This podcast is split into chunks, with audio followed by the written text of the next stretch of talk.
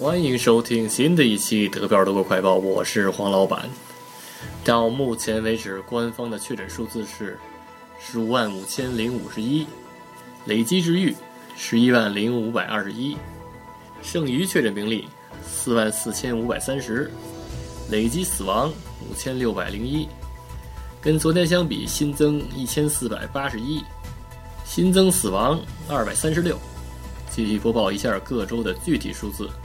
石河州五百一十五，不来梅二百二十九，汉堡九百三十，梅前州六十四，下萨克森州两千一百九十三，萨安州三百四十二，柏林九百八十四，勃兰登堡七百六十七，北威州六千零八十五，黑森州两千零七十六，图林根六百一十三，萨克森州八百二十二，莱法州一千一百六十六，萨尔州三百九十七，巴甫州六千五百二十六。巴伐利亚州九千零四十一，今天新增的死亡挺多的，所以继续战斗不停，口罩不止。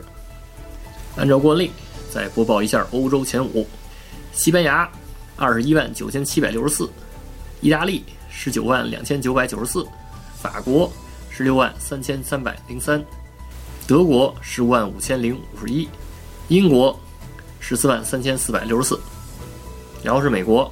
九十万两千三百一十六。播报一条关于德国足球的新闻，这个德甲可能要复赛了。这个政府呢，在德国疫情尚未结束的情况下，给这个德国足球开绿灯。德甲呢，可能会在九月五号重启。然后，但是呢，这个踢足球可能还是很危险，对吧？有可能那个会产生大规模感染，怎么办呢？所以呢，这劳动部建议要求呢，裁判。还有这个足球队员都戴着口罩上场，还没见过戴口罩踢足球的啊！然后他们还出了一份报告，然后那报告里还建议，由于呢这个球员在比赛过程中呼吸量比较大，那口罩呢可能会被很快打湿，那打湿以后呢就无法起到防护作用了，那怎么办呢？所以呢要求全场球员每十五分钟必须换一次口罩。你看啊，够新鲜的啊！第一，首先要那个裁判和球员戴着口罩；第二呢。每十五分钟就得终止一次比赛，然后呢换口罩，对吧？这估计是古今足球第一赛了，对吧？行吧，今天的德国新闻快报就播到这里。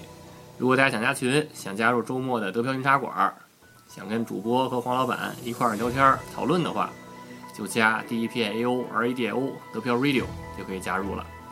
也欢迎大家订阅和转发德飘茶馆的节目，好吧？谢谢大家。欢迎大家收听，下期再见。